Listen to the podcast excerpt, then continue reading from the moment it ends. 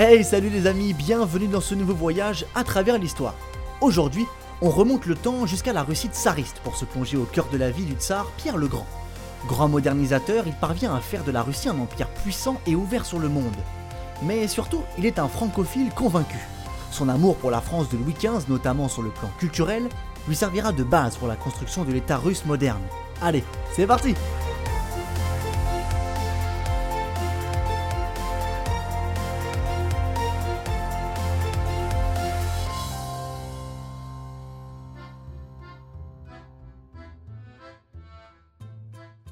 Pierre le Grand est sans doute le tsar le plus important de l'histoire russe. Arrivé sur le trône en 1682 à l'âge de 10 ans, il arrive véritablement aux affaires en 1694, alors âgé de 23 ans.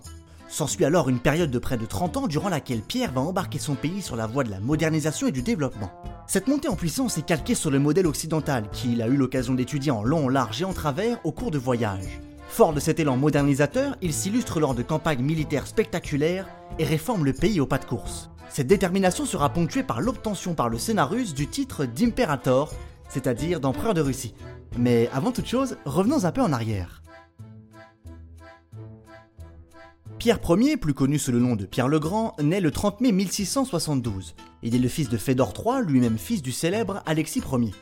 En 1682, Fédor III décède et laisse derrière lui deux héritiers, Pierre, âgé de 10 ans, et son frère Ivan, âgé de 16 ans. Ce dernier est nommé tsar de Russie sous le nom d'Ivan V, mais comme il est simple d'esprit, aveugle et muet, il règne conjointement avec son frère Pierre.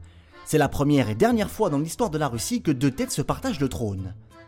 Pierre étant trop jeune pour régner, c'est sa sœur Sophie qui s'octroie la régence en écartant la seconde femme de leur père, Fédor III. Le jeune tsar de 10 ans est envoyé dans les environs de Moscou sous l'autorité d'un précepteur allemand. En 1689, la régence de Sophie s'affaiblit et elle se voit contrainte de lâcher le pouvoir. Peu de temps après, Pierre le Grand accède enfin à la majorité, mais remet sans hésiter le pouvoir romain de sa mère. En janvier 1696, son frère Ivan meurt. Pierre décide alors de revenir au pouvoir, et il est dorénavant seul et unique maître de la Russie.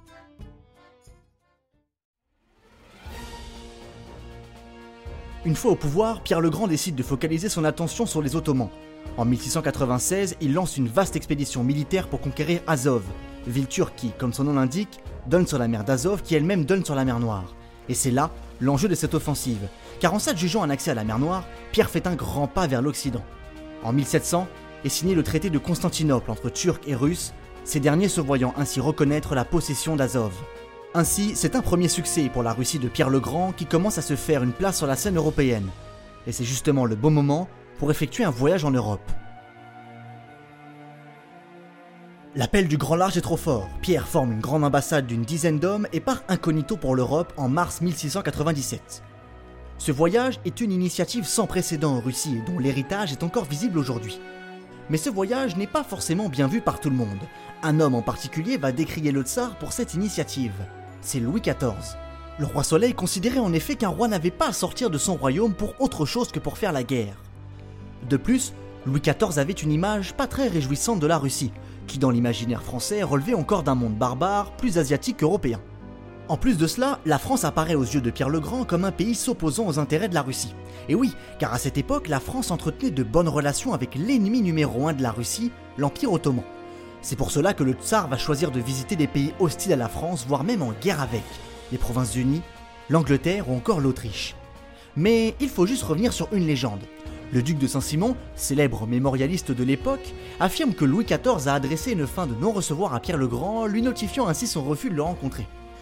Mais petit problème, nous n'avons aucune trace de ce refus. De plus, l'objectif de ce voyage était surtout de nouer des alliances contre l'Empire ottoman. Il y a donc peu de chances pour que Pierre se soit adressé à la France. Mais malgré tout, l'Hexagone fascine. Louis XIV est perçu à l'étranger comme l'un des plus grands rois que la France ait connu. La venue en France de Pierre le Grand n'est que partie remise. Mais alors, que fait-il pendant ce voyage? Certes, il s'agit de nouer des alliances contre les Ottomans, mais dans les faits, Pierre a davantage cherché à approcher la culture occidentale pour s'en inspirer.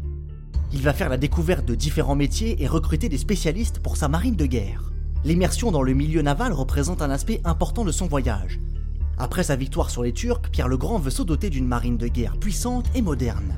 Il s'inspire de ce qu'il se fait de mieux dans des nations navales comme la Prusse ou encore les Provinces-Unies. Mais il serait faux de penser que seule la guerre intéresse le tsar. Il s'intéresse également à l'art et à la culture dans les pays qu'il visite et consacre une attention particulière à l'étude des normes de conduite dans les sociétés occidentales. Son voyage en Occident va malheureusement être écourté en raison d'une révolte, celle des Streltsy. Les Streltsy sont un corps de l'armée russe fondé environ deux siècles plus tôt par un autre tsar bien connu, Ivan le Terrible. Cette révolte oblige Pierre à rentrer en Russie, mettant ainsi fin à son premier voyage en Occident. Malgré un retour précipité, Pierre le Grand a beaucoup appris durant ce voyage. Il lance alors son pays dans la course à la modernisation à coups de réformes et de décrets appelés oukazes. Par exemple, par un oukase du 5 septembre 1698, il ordonne aux courtisans de se raser la barbe et de s'habiller à la mode occidentale et non plus à la façon byzantine. Il impose également le calendrier occidental dans toute la Russie. Mais surtout, après avoir constitué une marine et une armée sur le modèle allemand, il lance une guerre contre la Suède de Charles XII en 1700. Casus belli, l'occupation de territoires sur les rivages de la mer Baltique par les Suédois, notamment une partie de l'Estonie actuelle. Malgré des alliés nombreux comme la Prusse et la Grande-Bretagne, Pierre le Grand essuie rapidement des échecs cuisants. Charles XII se montre mieux préparé et meilleur stratège. Mais Pierre le Grand n'est pas du genre à abandonner. Il engage alors une nouvelle campagne dans les pays baltes et conquiert l'Estonie et l'embouchure du fleuve Neva. Et c'est là qu'il va réaliser son rêve, l'une des actions les plus prestigieuses de son règne, la fondation de la ville de Saint-Pétersbourg. Mais l'idée n'est pas sortie de nulle part. Il avait clairement en tête de fonder une capitale avec un port puissant depuis son voyage en Europe. D'ailleurs, pour le style, ce sera baroque, comme en Europe. La ville sera construite sur pilotis comme le faisaient les Hollandais. Dès juin 1704, il fait débuter la construction de la cathédrale Saint-Pierre et Saint-Paul. Deux ans plus tard, il achève la forteresse Pierre et Paul. Au départ, elle servira de prison, puis après la mort de Pierre, elle servira de nécropole impériale où seront inhumés les tsars et tsarines de Russie. Il fait également dessiner un plan en ovale pour le centre-ville, parcouru par de nombreux canaux, rappelant des villes européennes comme Amsterdam. Parallèlement, la modernisation suit son cours. En 1708, il centralise l'administration en créant 12 gouvernements spécifiques. En 1711, il crée un sénat de 9 membres nommés par le roi chargé d'élaborer des lois qui remplacent le conseil des boyards, non donné aux aristocrates. Tous les fonctionnaires sont d'office anoblis, et les nobles sont astreints au service de l'État en échange de privilèges accrus. En gros, dorénavant, la noblesse se mérite.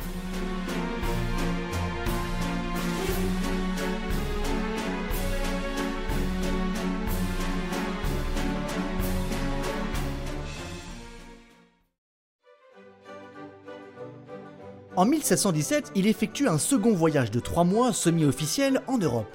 Et ce coup-ci, il fera un petit détour par la France. Au vu de ses succès militaires, le régent Philippe d'Orléans lui accorde la venue à Versailles. Jouissant d'un plaisir sans commune mesure, il en vient même à prendre dans ses bras le jeune roi Louis XV, alors âgé de 7 ans, puis lui fait une bise à la russe. Dans la capitale, le tsar visite la Sorbonne, l'Académie française ou encore les Invalides. Une anecdote raconte que Pierre aurait été muni d'un carnet et d'un stylo pour prendre en note tout ce qui lui paraissait intéressant. Il nourrissait une curiosité boulimique pour la nouveauté. Le tsar sidère les Parisiens par son caractère extravagant et son énergie débordante. Le décalage qu'il pouvait y avoir entre sa façon de se tenir et la conduite de ses hôtes parisiens amuse beaucoup les historiens. Néanmoins, il est important de noter que le tsar se comporte davantage comme un touriste plutôt que comme un diplomate. Surtout, ses impressions sur la France sont mitigées. Il y voit une France appauvrie par les guerres menées par Louis XIV et un prestige en relatif déclin. Mais cela n'empêche pas d'entendre des airs de français dans la bouche d'aristocrates russes, car oui, on parle français à la cour de Russie. Mais pendant ce temps-là, la guerre bat toujours son plein entre Suédois et Russes. Mais à présent, c'est Pierre et ses hommes qui ont le dessus. Néanmoins, les Suédois ne se résignent pas et Charles XII refusera de signer quelconque traité de paix. Seule sa mort en 1718 met fin aux hostilités. Trois ans plus tard, un traité de paix est signé entre Pierre le Grand et la reine consort de Suède. La victoire de Charles marque un tournant dans l'histoire européenne, avec d'une part la fin de la suprématie suédoise et d'autre part l'émergence de la Russie comme véritable puissance.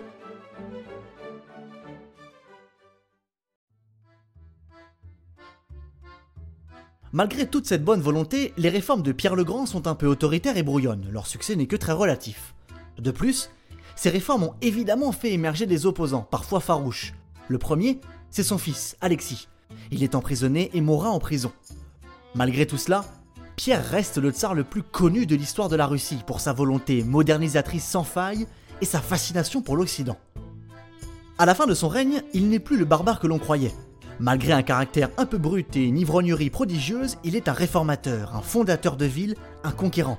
Bref, un monarque puissant et de stature internationale. Mais croyez-le ou non, la Russie n'est toutefois pas à son apogée sous Pierre le Grand.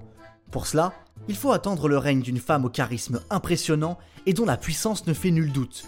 Une certaine Catherine II de Russie. Mais ça, c'est une autre histoire.